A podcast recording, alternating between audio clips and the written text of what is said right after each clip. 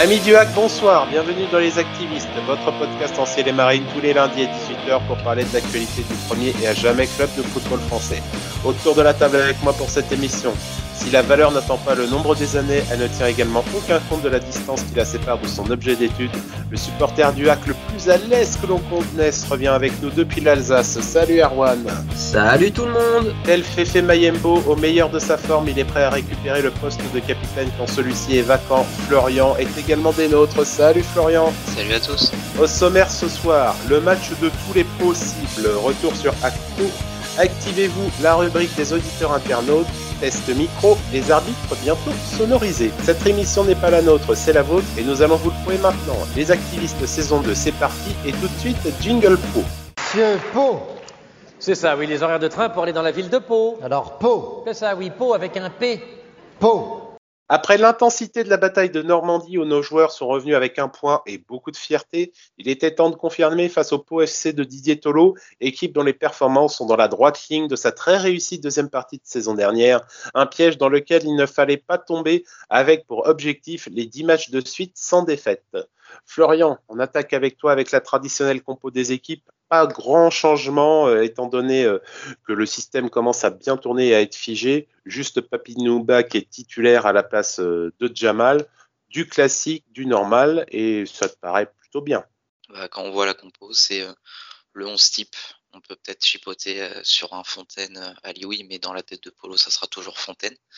Et oui, juste remplacement de Jamal rien à dire de particulier, c'est une compo alléchante. Erwan, on va commencer avec toi avec le déroulé du match. Premier quart d'heure dominé par le hack euh, sans trop de doger euh, finalement sur la, cage d'un pot euh, bien regroupé et on aura le retour d'un buteur que nous avons adoré l'année dernière, CSC, au quart d'heure de jeu. Oui, tout à fait. je trouve qu'on fait une bonne entame de match. On est très dominateur dans les premières minutes. Effectivement, on marque ce but, enfin, on marque pas, enfin, on marque, on marque pas, mais c'est vrai que ce but contre, contre son camp euh, nous, nous fait du bien au final parce que du coup on ouvre le score. Mais c'est vrai que c'est le retour du, CSC, le retour de notre meilleur buteur de la saison dernière. Ça fait plaisir à voir.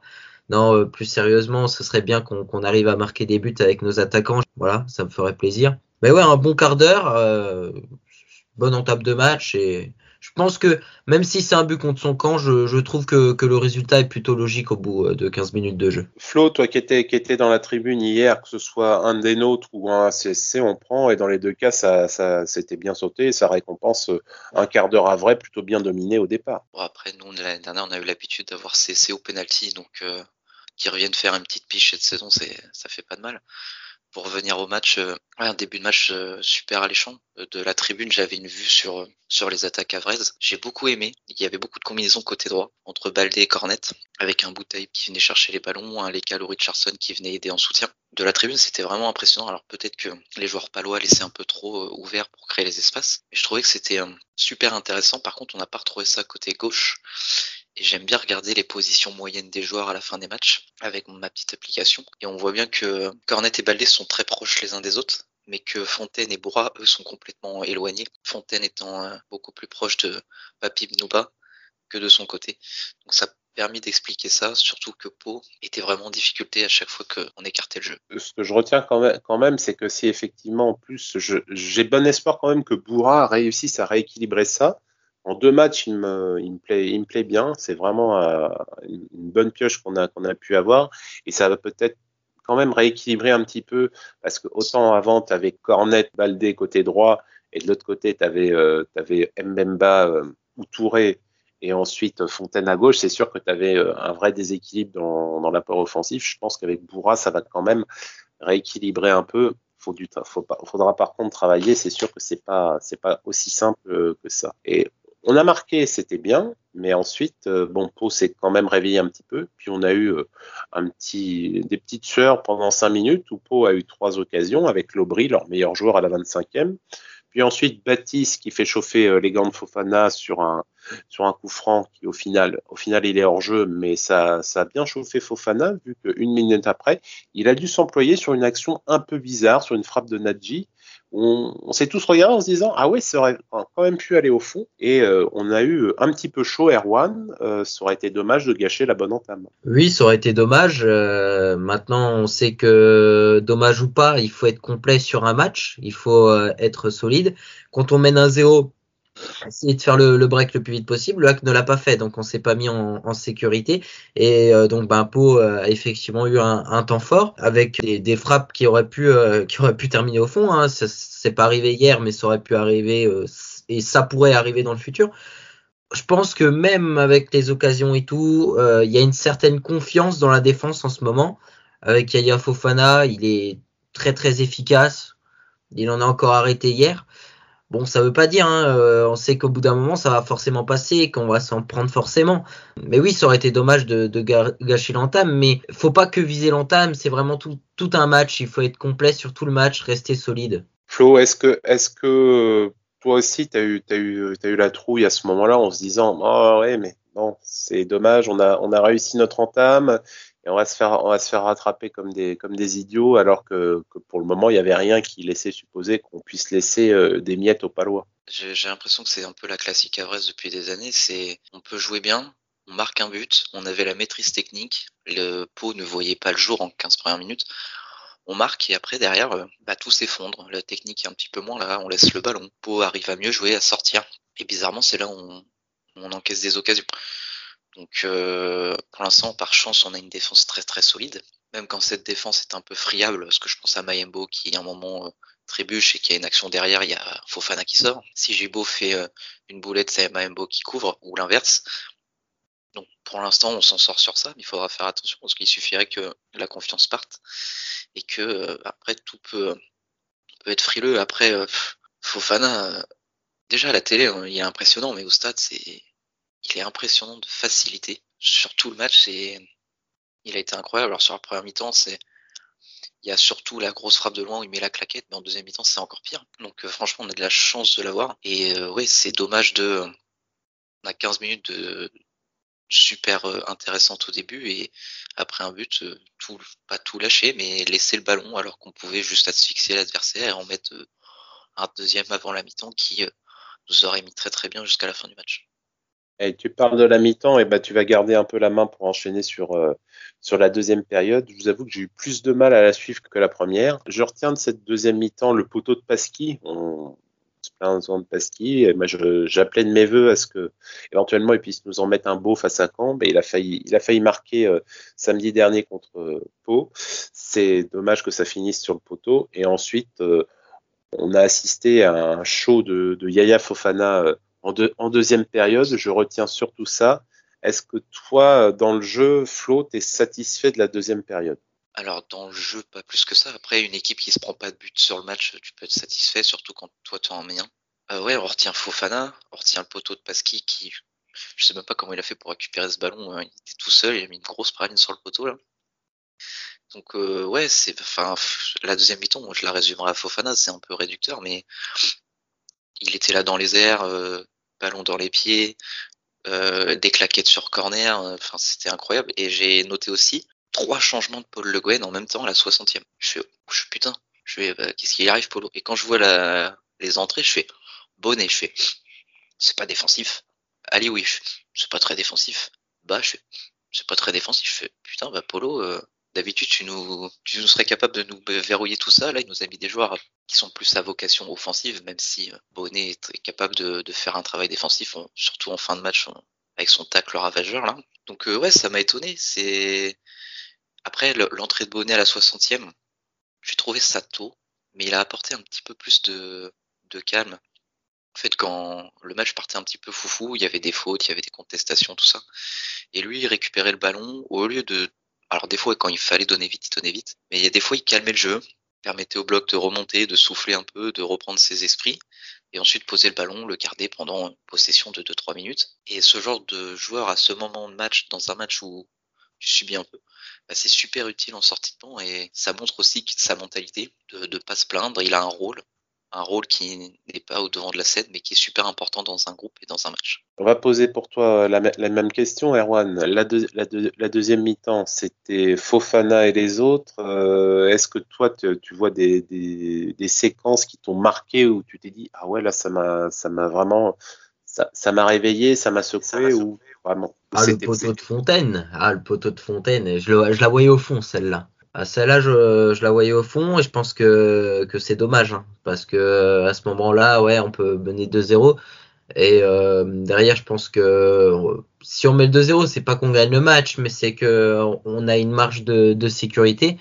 Ça nous empêchera pas de gagner ce match, mais euh, on se dit euh, qu'on s'est quand même mis en danger euh, dans les derniers instants. J'ai apprécié quand même que Paul Le Guen fasse des changements euh, plutôt tôt dans ce match et surtout des changements à caractère plutôt offensif que tout bloquer derrière. Moi, ça m'intéresse pas de tout bloquer derrière parce que quand tu mènes un zéro, si tu bloques derrière, tu te mets en danger. Tu dis à l'adversaire, on vous laisse le ballon, donc logiquement, ça laisse les occasions aux adversaires de revenir. Euh, là, j'ai bien apprécié les choix de Paul Le qui étaient de faire des changements tôt euh, et, des changements intelligents. Alors, ça ne veut pas dire que tous les joueurs ont réussi, mais, euh, mais en tout cas, après, dans, dans la seconde période d'une globalité, c'est pas, pas ouf. Hein. c'est pas. voilà, je me suis pas fait plaisir à regarder cette deuxième période. Mais en tout cas, ouais, je dirais le fait marquant que j'ai eu, c'est quand même le poteau de Fontaine. Et, le show, et on va revenir donc sur le show Yaya Fofana un peu plus en détail, qui a vraiment sauvé la baraque. Trois à quatre reprises vraiment de manière, de manière significative. Il va contrer euh, le contre de peau justement qui venait euh, peu après la frappe de Pasqui. Il va nous sortir une magnifique horizontale. Je pense que les photographes se sont fait très plaisir. On a vu de beaux clichés à ce niveau-là et dans le COP, ça a dû, ça devait être chaud bouillant suite à ça. Et euh, la série de corner pour Pau à la, à la 82e où, trois fois de suite euh, ça, ça, ça, il y a corner et trois fois de suite euh, on réussit à, s'en sortir. Et par contre, j'aimerais ton avis, Flo, c'est à la 79e sur l'accrochage qu'il y avait entre Bourra et Sylvestre. Je t'avoue que moi, à la télé, pour moi, il n'y a rien. Même après le ralenti, je vois rien. Mais est-ce que vous, vous avez vu quelque chose euh, dans votre coin au niveau d'un Il y a peut-être quand même un petit quelque chose. Bah, pour te dire, j'étais pile en face de l'action. Et euh, Bourra touche pas le ballon. Donc ça, c'est clair, net, précis. Et Bourra met les deux mains en l'air et bombe un peu le torse. Et en fait, le joueur, enfin, après, euh, je dis ça peut-être parce que je suis vrai. J'ai l'impression que le joueur, il, peut avoir le ballon. Hein. Franchement, s'il la joue euh, intelligemment, il a le ballon, il peut centrer derrière. Et il se dit, si je m'empale, vu que le ballon est passé et qu'il l'a pas touché, je vais avoir péno. Mais en fait, ça se voit tellement qu'il cherche le péno. Parce que je pense qu'il peut y avoir faute. Mais je pense qu'il le cherche tellement que l'arbitre, c'est trop gros, là. Ça se voit, tu fais pas d'effort pour jouer. C'est, du coup, il le siffle pas. Mais vu l'action, l'intelligence de Bourra de juste je bombe le torse, je lève les mains, je tends pas mes jambes, c'est le joueur qui rentre dedans et non le joueur à vrai qui rentre dans le joueur. Palois, donc euh, pour moi il n'y a pas péno. Après évidemment si je suis palois je dirais qu'il y a péno tous les jours. Et avec un peu d'objectivité, je pense que ça ne se siffle pas. Après euh, je suis pas arbitre, mais euh, je pense que si euh, Borat tend la jambe, c'est fini. Erwan, est-ce que toi, tu as le même sentiment que, que Flo? Moi, je, le rejoins là-dessus. Hein. Pour moi, il n'y a pas faute, mais est-ce que pour toi, c'est la même? Euh, oui, tout à fait. Après, moi, j'étais devant la télé aussi, hein, donc euh, je sais pas comment ça s'est passé, euh, comment ça s'est passé au stade Océane. Non, pour moi, c'est très léger. Euh, il y a, je, je, vois quand même. je pense, je pense que voilà, il y a quand même une, une sorte de provocation du penalty. en fait, il, il force un peu la chose. Donc pour moi, non, il n'y a, y a, pas faute. Eh ben, en tout cas, on est d'accord à ce niveau-là. On en a fini pour le match. Moi, c'était sympa. Je voulais garder une petite stat pour vous, messieurs. Euh, est-ce que vous savez depuis combien de temps le Hack n'a pas perdu 10 matchs de suite en championnat? Déjà pas l'année dernière.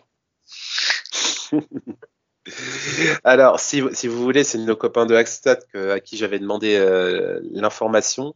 La dernière fois qu'on a fait une série aussi belle, c'était il y a 11 ans, entre le 10 septembre 2010 et le 17 décembre 2010, où il y avait eu 5 victoires et 8 nuls.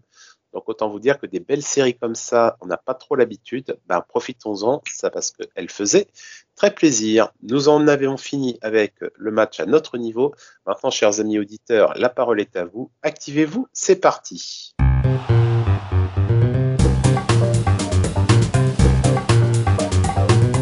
Quelques tweets en avant-match euh, pour euh, égayer un peu notre, discours. John Kenzone, un habitué euh, d'Activez-vous, qui a dégainé le, premier avec une photo de Jean Castex, et je veux le faire, demain en cas de victoire à Vraise et uniquement en cas de victoire à Vraise, le gouvernement donnera un chèque de 100 euros à chaque joueur du Hackfoot. Je sais pas si ça a eu des effets, mais en tout cas, c'était, fait.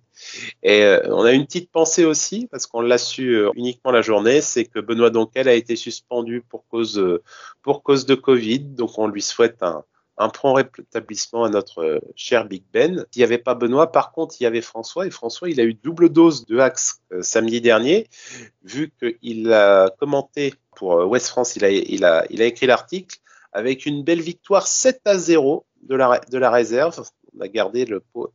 C'était bien. Autant j'avais dit, le, moteur de la réserve, il a eu du mal à se décrasser, mais quand il, s'est mis en route, il n'a pas, il n'a pas fait semblant. Et on va commencer, messieurs, je vais voir avec vous. Bien évidemment, l'événement du match, ça a été le retour de CSC qui a mis euh, beaucoup, beaucoup de temps à revenir, mais là, il est fort avec un double message de, de Martin G 76 310 et de Thibaut. CSC off is back. Le même, le même à une minute d'intervalle.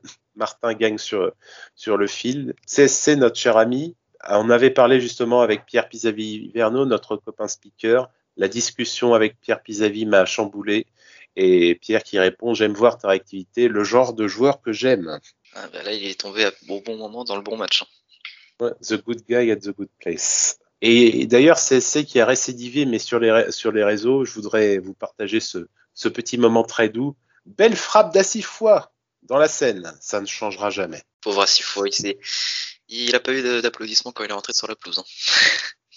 Est-ce qu'il a eu des sifflets ou est-ce que c'était la, la, prompte indifférence? Bah, Il a eu des sifflets quand il est débordé. On va avoir, on va avoir encore deux, deux, trois petits, deux, trois petits messages avec Tyranor qui va nous dire des fois, je comprends pas. Fontaine a été horrible ce soir. Il sort, plus rien ne va dans l'équipe. Petit dernier message sur euh, le match qui est arrivé euh, par Carpet pour les Impines. Casse la tirelière pour Yaya STP à foot. Ouais, là, il va vraiment falloir la casser la tirelière. En post-match, on continue avec Yaya parce qu'il a été euh, vraiment l'homme l'homme l'homme du match. Vince qui, qui reparle du match amical de début en début de saison et dire qu'après ces deux boulettes face à Rennes cet été en amical le footix que je suis pensait que Fofana n'avait pas le niveau pour être titulaire en Ligue 2 ah, ça pouvait se comprendre hein. mais le problème c'est que les matchs amicaux ça c'est plus de la préparation physique que réellement montrer le niveau d'un joueur Là, en tout cas, c'était une bonne préparation mentale parce qu'on peut dire que ça a été vraiment la meilleure chose qui ait pu lui arriver. Un petit message ensuite de la Fédé des supporters en post-match. Tu rends fier Hackfoot et trois petits points, vous devinerez c'est le mot que je peux pas dire. Celle-là, elle est pour tout le monde, pour tous les joueurs qui se battent comme des chiens, pour ton public qui se réveille, pour Grégory qui n'est plus là, pour Mehdi qui aimerait l'être. Merci. C'est super bien résumé sur euh, la mentalité, que ce soit en, tribune ou sur le terrain de, de. Carpette pour les intimes, encore notre copain. Nous sommes costauds défensivement. Yaya est une muraille. Assez agréable à regarder, mais il faut qu'on soit davantage réaliste devant le but. Il faut qu'on évite de serrer les fêtes dans les 15 dernières minutes avant qu'on ne craque dans le futur. On ne sait jamais. Oui, c'est risque. C'est risque qu'on craque au bout d'un moment. Hein. C'est, on le sait. Thibaut ensuite, euh, gros pressing haut les 20 premières minutes. Rarement vu ça face à un Bogba. On a fait le dos rond pendant une heure face, après en se reposant sur un Fofana stratosphérique. Les changements ont fait du bien en nous permettant d'opérer en contre. Ouais, mais après, euh, j'ai pas le souvenir que des contres étaient super, euh, super intéressants, mais euh, c'est dommage d'être à domicile et de devoir faire le dos rond face à une équipe que tu domines pendant 20 minutes, quoi. LH Clos, aussi un, habitué, un habitué d'Activez-vous. Seul le classement compte, on a la baraka, mais j'espère toujours un match référence qui permettrait de créer un élan populaire au stade. Niveau terrain, Pau domine aux occasions et dans le jeu. Cette équipe est pas là par hasard. Yaya fait un match exceptionnel qui évite des regrets. Et j'ai ce message aussi de Megan Fréchon que j'aimerais vous partager. Là, par contre, on, ça pourra, on pourra rebondir dessus, euh, je pense, dans un prochain numéro. 5500 spectateurs pour une équipe quatrième qui n'a pas perdu depuis août et qui a vraiment un super état d'esprit. Pour être honnête, je ne sais pas ce qui vous manque. C'est dommage. Moi, je, m'attendais quand même à ce qu'il y ait un peu plus. Euh, je pense que surtout que le hack est efficace dans, ce début de saison. Euh, je trouve ça quand même dommage parce que, comme on avait pu le voir, il y avait eu un gros déplacement la semaine dernière à Caen. Et je pensais que si le hack allait chercher un bon résultat, qu'il allait avoir quand même un peu plus de monde.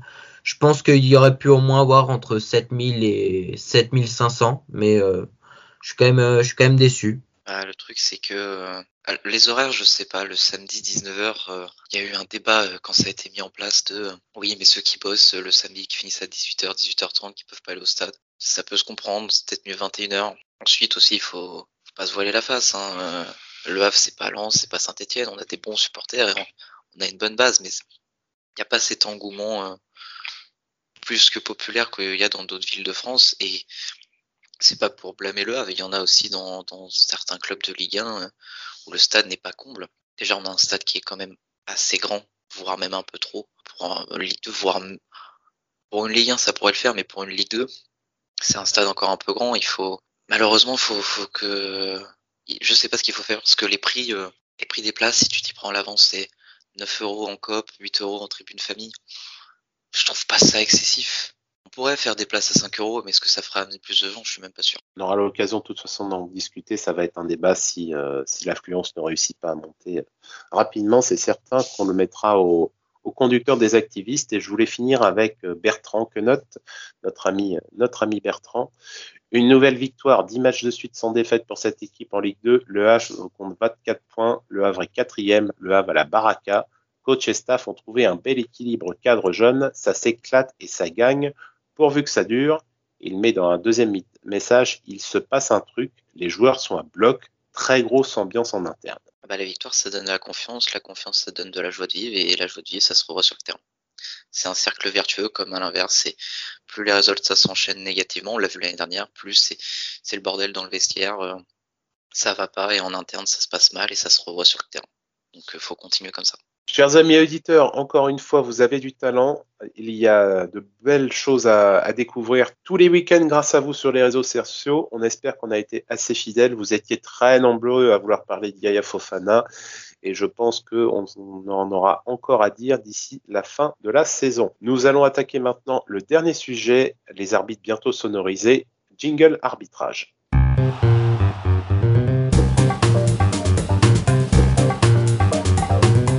Cette saison a été attendue par tous comme le retour du public, mais avec le trop plein d'absence des derniers mois, le retour s'est accompagné également d'un surplus d'émotions qui n'a pas été que positif. Si nous avons déjà eu l'occasion d'évoquer les débordements dans certains stades et leurs conséquences sur tous les autres, il a un domaine qui, lui, n'a jamais cessé d'être critiqué par les faiseurs d'opinion footballistique, les arbitres que ce soit pour de bonnes ou de mauvaises raisons, ils sont trop souvent la cause des mauvais résultats selon ceux qui sont souvent incapables de voir leurs propres lacunes. Mais fit ces polémiques et que faut-il pour qu'elles arrêtent ou du moins s'estompent à un niveau supportable? L'avare n'a rien réglé malgré tous ceux qui la vénéraient, alors si on refaisait confiance à l'humain et seulement à l'humain. Messieurs, je voulais aborder avec vous ce sujet des arbitres. On a vu ces derniers temps que les arbitres de football pourraient peut-être être bientôt sonorisés, à l'instar de ce qui se passe dans le rugby. Euh, certains rugbyens disaient c'est dingue, en fait, dans le football, vous avez pris tout, tout ce qu'il fallait pas et la seule chose qui marchait bien, c'est-à-dire le, le, micro sur l'arbitre, vous ne l'avez pas pris. On a entendu qu'il y aurait des tests. Erwan, pour toi, euh, quand on voit euh, que l'arbitre est, la cause de tous les problèmes selon, les joueurs, qu'on entend des joueurs dire que les arbitres se comportent comme des cow-boys. Est-ce que plutôt que d'aller toujours vers plus de technologie vidéo pour essayer d'arbitrer des, des hors-jeux au poil de cul, est-ce qu'il ne faudrait pas justement essayer d'aller euh, vers un arbitrage un peu plus humain pour déjà apaiser euh, les relations qu'il y a entre les acteurs. Moi, je, je, suis pour. Hein. Je suis pour. Comme ça, on sait aussi des fois, euh, quand euh, on hésite sur une certaine décision, on sait ce que l'arbitre, lui, a jugé. ce qui est difficile quand tu regardes un match devant l'écran. Après, pour les joueurs, concrètement, ça va pas changer grand chose parce que les joueurs sont sur le terrain, ils sont quand même en relation avec l'arbitre. Maintenant, ce qui va changer, c'est aussi le comportement des joueurs envers l'arbitre, hein, parce qu'il y a aussi euh, des fois des, petits problèmes de joueurs qui, qui seraient tendus avec l'arbitre. Et là, euh, si euh, c'est sonorisé, enfin c'est avec si c'est enregistré, le, son de l'arbitre est enregistré, les, joueurs auront un comportement qui, qui devra être exemplaire. Donc moi, je trouve que c'est une bonne décision. Comme ça, on peut savoir ce que ce que les arbitres jugent sur certaines occasions litigieuses ou voilà sur certaines décisions Euh, maintenant, est-ce que ça va régler euh, les erreurs d'arbitrage? Euh, Non, non, ça ne va pas régler euh, les problèmes. Mais euh, ça permettra de, de, de savoir des fois euh, ce qu'un arbitre pense. Florian, même question, même question pour toi. Est-ce que ça te dit, est-ce que tu es pour la sonorisation des arbitres dans les, dans les stades de foot français? 100% pour. Euh, alors, quand tu es au stade, euh, malheureusement, je ne pense pas que ça soit possible de faire comme dans le football américain, car ce football américain avec beaucoup de pauses permet euh, le dialogue arbitre-supporter. Parce que pour ceux qui ne voient pas le football américain, euh, quand il y a une faute, il y a trois arbitres, ils se réunissent, l'arbitre central allume son micro, parle, et dans tout le stade, on entend la décision de l'arbitre. Ce qui est une bonne chose, ça permet la compréhension du jeu. Mais le football américain est un sport avec beaucoup de temps de pause. Et sur le football, déjà qu'avec la VAR, ça prend trop de temps. Si on instaure ça pour des décisions un peu litigieuses, pourquoi pas pour les pénaux, l'explication pénaux pas pénaux, mais ça prendrait trop de temps. Ensuite, ça, pour moi, ça changera pas le comportement des joueurs. Parce que quand t'es emballé, quand t'es dans le jeu, t'es dans le feu de l'action, quand tu viens de te prendre un tacle et que t'as pas eu de faute, que l'arbitre ait un micro ou pas, t'y penses plus. Tu penses juste à ton injustice ou, à la justice, forcément, de quel côté t'es, et, et t'oublies totalement le micro. Par contre, ça peut avoir un impact sur, le, sur les arbitres envers les joueurs. Parce que j'ai j'ai recueilli le témoignage de Germain qui avait parlé il y a une ou deux semaines sur les arbitres, où il dit si vous équipiez d'un micro l'arbitre de ce soir, vous serez surpris de son arrogance. J'essaie de lui parler après 15 minutes dans le match, gentiment. Il ne m'a même pas regardé. Il tourne la tête. Je ne sais pas s'il a eu une mauvaise journée. On est des hommes, on peut se parler tranquillement. C'est incroyable son attitude. D'autres arbitres sont comme ça, mais lui c'est la deuxième fois. Vous verrez le jour où il aura un micro. Il se permet de dire des choses et nous, évidemment, on ne peut pas car si on réagit, on se prend un carton. Parce qu'il y a beaucoup d'arbitres qui se prennent un peu pour le centre de l'attention, qui, sont le héros du match. C'est, c'est limite, là je, j'exagère, mais c'est limite, attention à ce que tu fais parce que je peux siffler une faute et te faire exclure pour un truc à la con. Et ça, ça forcément, si on entend l'arbitre, il y aura un déferlement après les matchs. Les, ceux qui gèrent aussi les arbitres vont voir, bah là, il fait n'importe quoi, c'est un cow-boy, il faut le calmer. Alors que là, ils sont toute impunité. On ne sait pas ce que disent les arbitres aux joueurs et les joueurs ce que disent aux arbitres. On a eu beaucoup de fois, moins ces dernières années, où quand un joueur veut parler à un arbitre, il parle avec ses mains, il touche l'arbitre, l'arbitre s'énerve, met un carton. Quand t'as pas le dialogue, c'est difficile de comprendre. Ça se trouve, ça se trouve là, Germain, il, était, il était peut-être un peu agressif sur ses propos, mais je pense que des fois, il y a des arbitres qui sont un peu cons et qui, si jamais ils ont le micro, ils vont devoir se calmer parce que c'est leur boulot et si jamais euh, ils se font réprimander s'ils descendent en Ligue 2 ou s'ils prennent un blâme, bah, ça va se répercuter sur sur leur carrière, sur leur salaire. Donc pour moi, c'est le point qui est le plus important. Ça permettrait euh, un dialogue peut-être un peu plus apaisé. Parce que au rugby, quand on voit l'arbitre est super respecté, c'est toujours les capitaines qui vont parler avec l'arbitre. On entend bien le dialogue, ça c'est toujours euh, messieurs ou le nom, le prénom, c'est toujours clean. Il y a même des fois où l'arbitre, on entend micro, il fait excusez-moi, j'ai fait une erreur. C'est oui, on aurait dû commencer par là. C'est beaucoup plus simple d'installer un micro sur un arbitre que de mettre un système vidéo pour euh, pour pouvoir checker tout, et n'importe quoi. Et ce qui sera encore plus important, c'est sur des décisions de la VAR que l'arbitre, euh, dans le cas régie et l'arbitre central puissent dialoguer et qu'on puisse s'entendre. Parce que c'est ça qui est aussi le plus important dans le rugby, c'est dans les décisions d'essai. Bah, est-ce que le ballon a été aplati? Donc l'arbitre regarde sur tous les angles, l'autre arbitre le voit dans le stade, ça dialogue, ouais, là c'est pas mal, ouais, mais sous cet angle-là c'est pas bien.